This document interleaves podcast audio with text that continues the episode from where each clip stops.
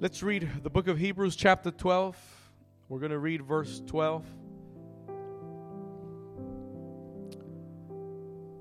through verse 14. And the writer of Hebrews says, Therefore, strengthen the hands which hang down and the feeble knees. Let's read it again. Read it with me again. It says, Therefore, strengthen the hands which hang down and the feeble knees. Verse 13. And make straight paths for your feet, so that what is lame may not be dislocated, but rather be healed. Pursue peace with all people and holiness, without which no one will see the Lord. And the church says, Amen and amen. I want you to take your seat for a moment.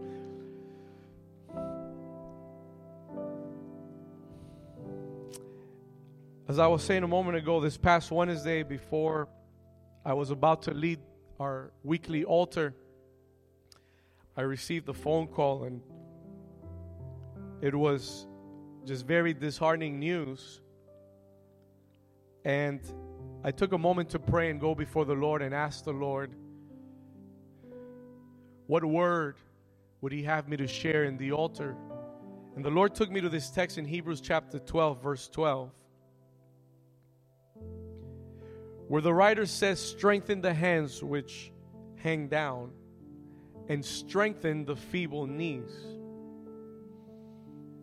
And as I was reading that text, I realized that there are very difficult moments in our walk with God. There are moments that we did not expect to live, even as we walk with God. There are moments that are difficult for us to process in our spirits, in our hearts. There are moments in our lives when we even feel like the enemy is winning the battle. There are moments when we feel that God is not present and that the enemy is winning the battle. We don't see the victory, we don't see the answers to our prayers. We've been waiting and we have not been seeing the answers. And these are very vulnerable moments for our lives because the enemy knows when to attack us. He knows when we are discouraged. And he does not respect those moments when you're down. He takes advantage of those moments. And those are moments when the enemy comes to invite you to give up. Those are the moments when he comes to invite you to abandon the race, to abandon your faith, to abandon what you have believed, to accept defeat in your life. Listen to this. Do you know that if he can't defeat you because he can't defeat you, because he's already been defeated at the cross. Anybody here? He will try to trick you into believing that you have lost the battle so that you could give up and start going backwards. So there will always be an invitation of the enemy to surrender, to give up, to accept a defeat in a battle that is yet is not yet finished. Listen carefully to what the Lord said to me. He said, "Be very careful to accept defeat in a battle that is not over." I'm going to say that one more time because this is going to help somebody. Be very careful to not accept defeat.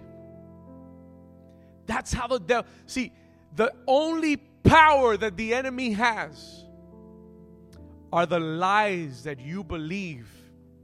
Every lie that you believe empowers the enemy. And when he convinces you to give up, and when he convinces you to put your hands down and to let the battle be lost, then he's taking ground then He starts to win over your life. You know, the writer of Hebrews, we don't know exactly who wrote the book of Hebrews, but the writer of Hebrews writes this letter to a group of Jewish people that had accepted Jesus as their Lord and Savior, as the Messiah. And they had believed with great faith. They had started the race with great encouragement. But through time, they had found that running this race was not easy. They were being persecuted for their faith in Jesus. They were going through trials and persecutions and tribulations. And many of them had started to leave the faith in Christ and return to their Judaism because it was more convenient. And the writer of Hebrews sees that this is happening to the believers, to the Jewish believers. And he writes this letter of the book of Hebrews for them. And in chapter 12, if you read the whole chapter, and we don't have the time to go through that chapter, I wish we could go through the whole chapter. But if you read the whole chapter 12, it is one of the most powerful chapters in the Bible. He begins by saying, he begins by saying in chapter 12, I'm just, I'm just going to quote it just real quickly. He says, We have, we are surrounded by a great cloud of witnesses. And he says, Let us lay aside every weight, everything that is weighing us down. Let's lay it aside. Let's lay aside the sin that ensnares us and let us run with endurance the race that is set before us. Let us put our eyes on Jesus who suffered the cross and who did not give up, who did not put his arms down on the cross and said, It is done, who kept the faith until the end and overcame death. He says, Let us run with endurance the race that is set before us.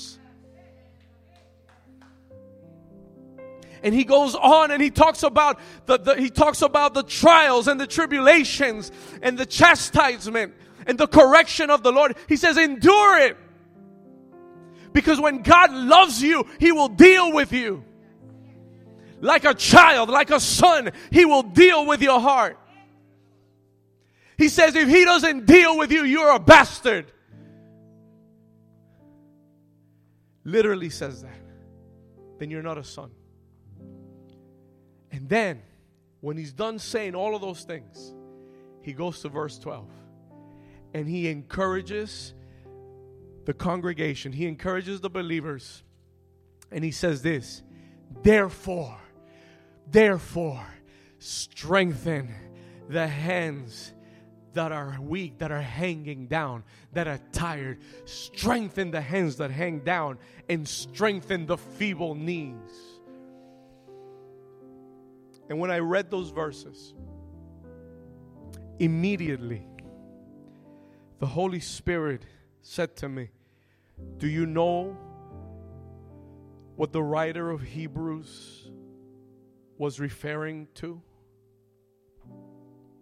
Because by mentioning strengthen the weakened hand, the, the, the hands that are hanging down, immediately any Jewish person would have immediately understood the reference that he was making.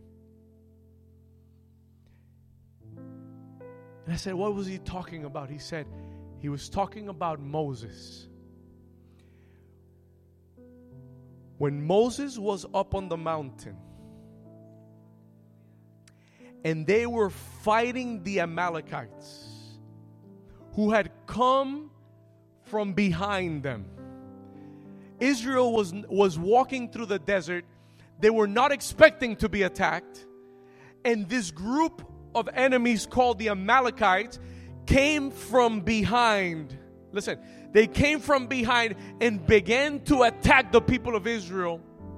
And the ones who were weak, and the ones who were tired, and the ones who were disconnected from, from the congregation, from the head of the congregation, begin to fall.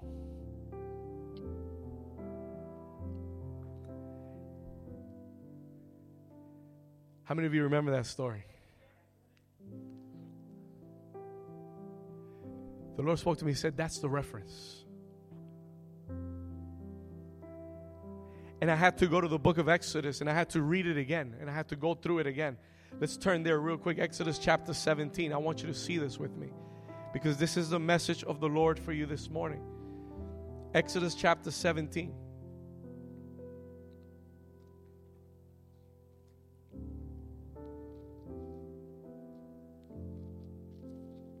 I want you to read this with us. Let's read verse.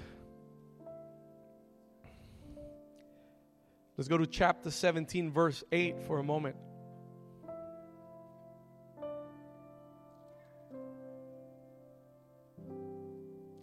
Exodus chapter 17, verse 8. Now Amalek came and fought with Israel in Rephidim. Verse 9. And Moses said to Joshua, Joshua was his commander, he said to Joshua, Choose us some men and go out, fight with Amalek. Listen to this. Tomorrow, follow me in the scriptures. Tomorrow, I will stand on the top of the hill with the rod of God in my hand. We've been talking about the rod. With the rod of God in my hand. And so, verse, verse 10 So Joshua did as Moses said to him and fought with Amalek. And Moses, Aaron, and Hur went up to the top of the hill. And so it was when Moses held up his hand. When Moses did what? And so it was that when Moses, listen carefully, when Moses held up his hand, listen to this, that Israel prevailed. And when he let down his hand, Amalek prevailed. Is someone here with me still? Everybody here. The Bible says that Amalek came against Israel in Rephidim. See, Amalek, like I said a moment ago, was an enemy that would always attack from behind when you were least expecting it, when you are at your weakest point, when you are, when you are at, at your lowest point. That's when Amalek comes. Amalek is a spirit. Listen, Amalek is a spirit that is still attacking the children of God today. When you read your Bible, you will find Amalek repeated in different times of scriptures and you will see that that name comes up again and again. And you understand that it was not a people that Israel fought, it is a spirit that is alive. It is a spirit that attacks you when you are tired, when you are weakened, because that is Amalek's strategy.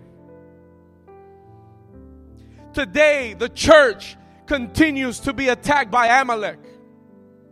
When the writer of Hebrews writes to the people, to that community, he knew the enemy they were facing. He knew the enemy that was trying to discourage them, to get them to quit the race, to lose the battle.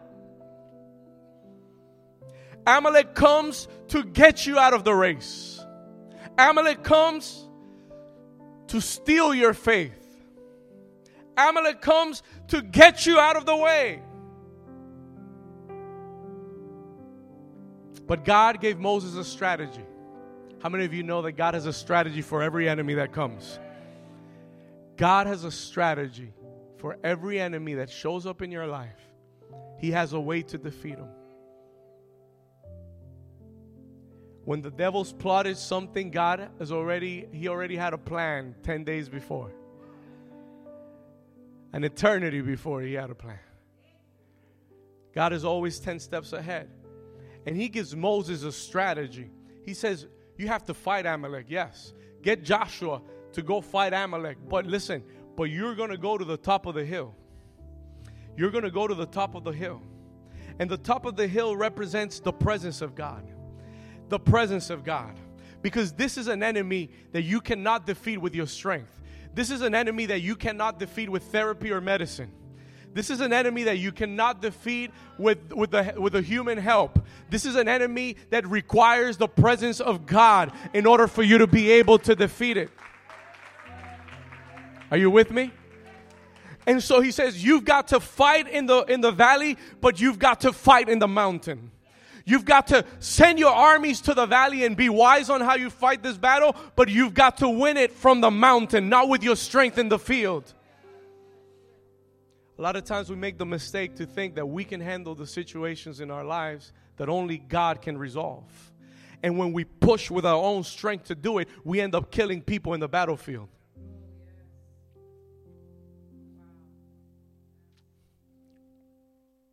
We end up sacrificing things and people that were more important.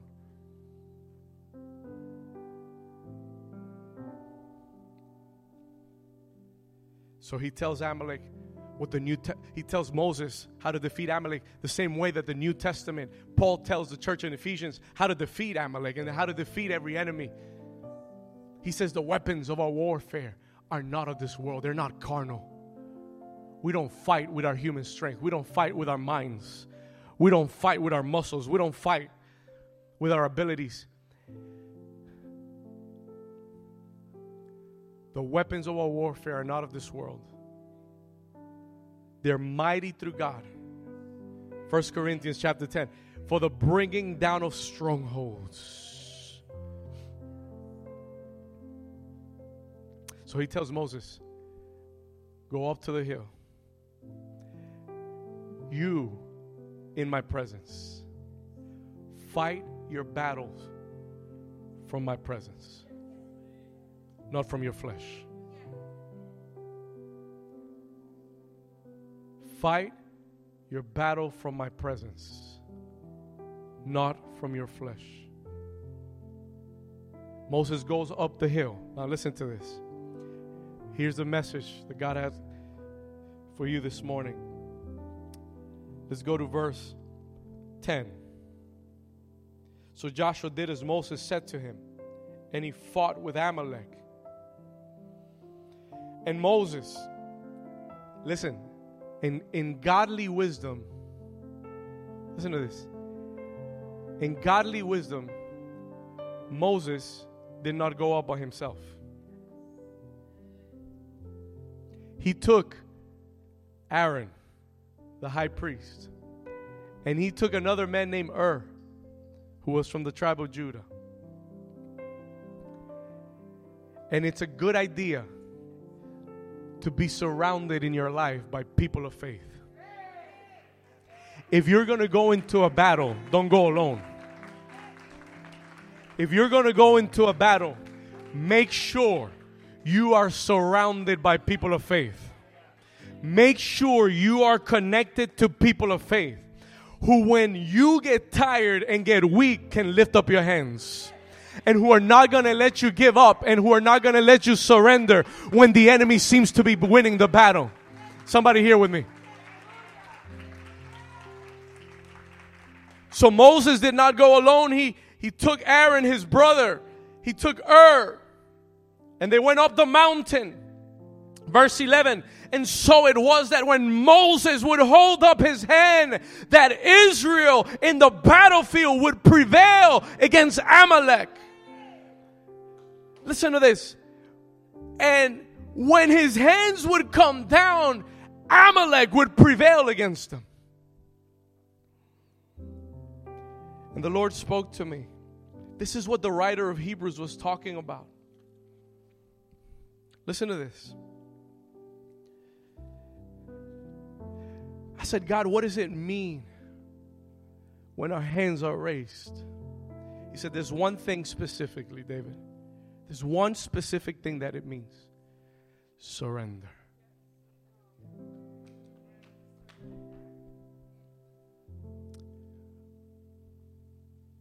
When your hands are raised and you are surrendered before the Lord, when you know that unless God fights for you, you will not win this battle. And you come to the presence of God with your hands raised.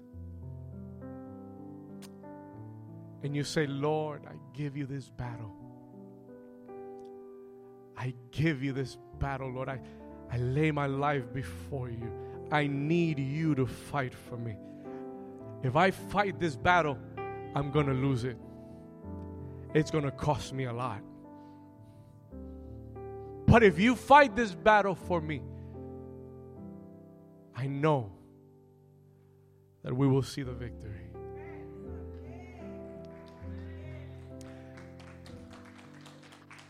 Lifting up your arms before the Lord is, is a symbol of surrender, it's a symbol of dependency on God. I depend on you, Lord. And as he surrendered and depended on God, Israel prevailed. But when he got tired, Amalek would prevail. Could you picture this in the battlefield? Can you picture this? Every time Moses was with his hands raised before the Lord, Israel was pushing the enemy out. But when he felt tired, when he felt like maybe this, this battle is not going to be over, maybe this isn't working, and he would put his arms down, he would see the enemy pushing forward. Aaron and Hur noticed what was happening. They realized what was going on. And in verse 12, they said this. Listen, they said this. In verse 12, they said, verse 12 says, But Moses' hands became how? Have you ever had to lift some weights for a while? Have you ever had your hands raised for a while? You know what happens after a while? Your hands get what? And they get really heavy. They, it feels like you're carrying an elephant. And they start coming down. Do you know that the enemy wants you to put your hands down? Do you know that the devil wants you to put your hands down? He wants you to look at the battlefield and make you think that you're losing this battle, and he wants you to make you think that this battle is over. And and he wants you to put your arms down. He wants you to give up. He wants you to just say, "Oh, you know what? Maybe this didn't work out." Maybe this wasn't it.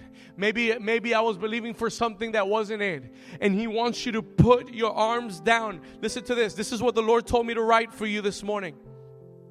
The Lord told me to tell you this. This is the word for the church. If you have been in a spiritual battle, and you have been looking for God's presence and you've been waiting on the promise, and, and, and while you're doing that, going through difficulties and testings and trials, and maybe you've looked at the battlefield and you feel like the enemy's winning. Listen to this carefully. The Lord told me to tell you this morning strengthen the, ha- the hands that are hanging down. The Lord told me to tell you this morning do not let your hands to the ground. Do not let your, ha- your hands fall to the ground because the victory that God will give you is in your hands. You're going to understand that in a moment. The victory that God wants to give you is in your hands. Yes, it comes from the Lord, but it's in the hands of Moses. Say it with me. Say, the victory's in my hands. As long as your hands remain raised before the Lord, you will see the victory. It will take some perseverance. Oh, it will take some perseverance and some endurance. Oh, you will have to fight every devil that wants to tell you to give up. But if you could strengthen your hands in the Lord and remain them lifted in the presence of God, God told me to tell you this morning, you will see the victory. He will fight for you. He will come through for you. And this word is for somebody that has been thinking about putting your hands down, letting this battle to be lost. The devil has tricked you to believe that the battle is over. But the Lord told me to tell you this morning the battle is not over yet.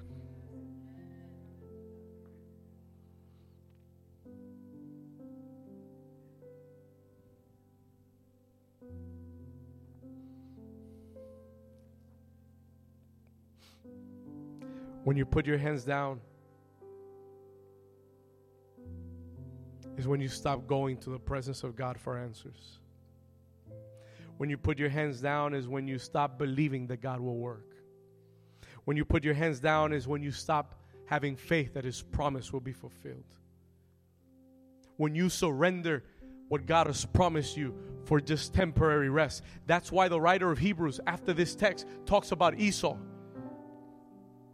someone who gave up on their calling, someone who gave up on what God had as their spiritual inheritance. Esau, the Bible says that he sold his birthright for a bowl of for a, for a bowl of lentils.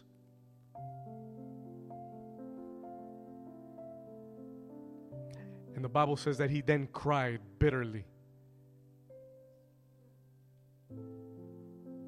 He then cried bitterly. But there was no going back. So he says, the writer of Hebrews says, don't let your hands hang down. Don't give up on this battle because it is not over. This battle is won in the presence of God. You have to per Oh, but I've already been praying so much, Pastor, nothing's happened. You got to go up one more time and pray again. I've already worshiped, I've already prayed, I've already done everything, and nothing's happened. God says you've got to endure one more, one more trip up that mountain. You've got to endure one more trip to the presence of God. You've got to hold on just a little bit longer because if you endure a, b- a bit longer, you will see the victory. You will see the victory of the Lord in your life. The devil knows that if you raise your hands, God will lift you up. The devil knows that if you raise your hands, God will give you new strength. The Bible says in Isaiah, the Bible says in Isaiah that like eagles, we will lift up our wings as eagles. We will run and not grow weary. We will walk and we will not faint. The devil knows that when you lift up your hands, God will fight for you. The devil knows that when you lift up your hands, the, the enemy that seems to be winning today will be defeated tomorrow. Does anybody believe that? Listen to this. I'm going to finish soon. I'm about to close. Verse 12. But Moses' hands became heavy. And so they took a stone and they put it under him and he sat on it. And Aaron and Hur got on each side of Moses. And the Bible says that they su- supported his hands, one on one side and the other on the other side. And his hands were what? His hands what? Were steady. That's where you need to remain. You need to remain steadfast. You need to remain steady in the presence of God. His hands remain steady until the going down of the sun, until the day was over. Verse 13 So Joshua defeated Amalek and his people with the edge of the sword. I want to give you one last thing and we'll be finished. Listen to this. The Bible says that Aaron and Hur lifted up his hands on top of the mountain.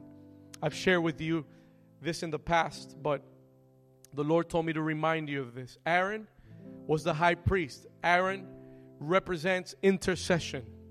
Aaron represents, write this down, he is a symbol of intercession. He's a symbol of prayer and intercession. Ur was from the tribe of Judah. Judah means praise. Ur is a symbol of praise and worship. Aaron is a symbol of prayer and intercession. Ur is a symbol of praise and worship. How did Israel get the victory against Amalek? Persevering in the presence of God in intercession, prayer, praise, and worship. The Lord said to me, Begin your mornings with intercession and prayer and end your days with praise and worship.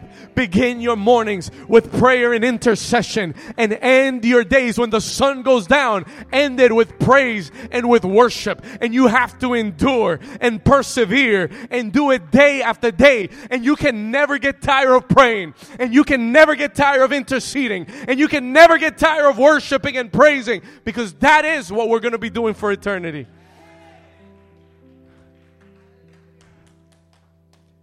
And the Lord said to have victory over Amalek,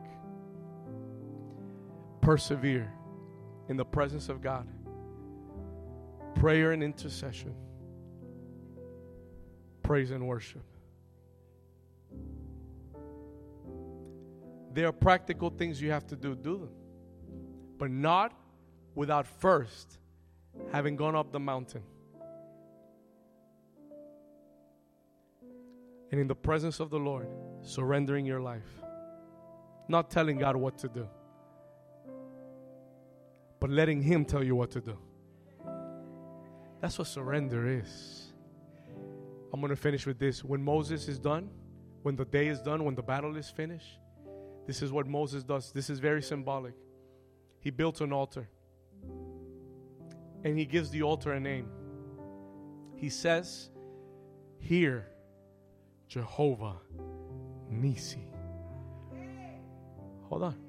Which means the Lord is my banner. But you know what that means? Every tribe had a banner. Every nation had a banner. And when you would go to the to the field, they would go under a banner. And that banner represented the identity of that nation. And he said, The Lord is our banner. You know what that means? It means we are under the Lord. We surrender to the Lord. We do what the Lord says, and the Lord fights for us. The Lord gives us the victory. He goes before us because we are submitted to his hand. That's why Peter says, that's why Peter says, submit under the mighty hand of God and he will exalt you in due time. He says, resist the devil and he will flee from you. But you have to be submitted under God. He has to be your banner. But he can only be your banner when you're surrendered. He can only be your banner when you're totally dependent on him.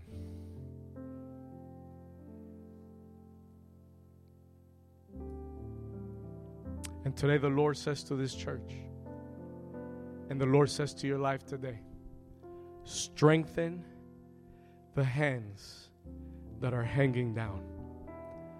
The Lord has seen people whose hands have come down. Your hands are heavy. They're heavy. You want to lift them, but you can't and you're losing the battle. I came to tell you this morning the Lord is in this place. And the Lord told me to tell you if you raise your hands, if you surrender your heart, He will win the battle for you. You don't have to fight it, He will win it for you. You don't have to put your strength into it, He will win it for you. He will come out mighty he will be your banner. He will be the Lord your banner. Put up the piano for me. Church, lift lift up your hands. If you can't stand with us in the presence of the Lord.